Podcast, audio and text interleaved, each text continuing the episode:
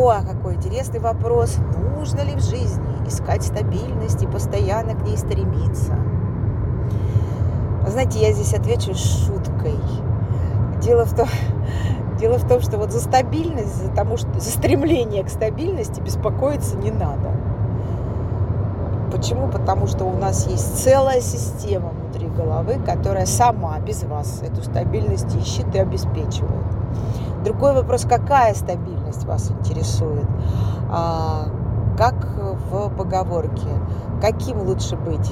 Богатым и здоровым или бедным и больным? Выбирайте, какую стабильность себе обеспечивать. И для того, чтобы быть богатым и здоровым, важно иметь стабильность в виде того, чтобы расширяться постоянно. Да, и стабильность искать новое стабильность, разрабатывать э, идеи свежие, искать возможности и так далее.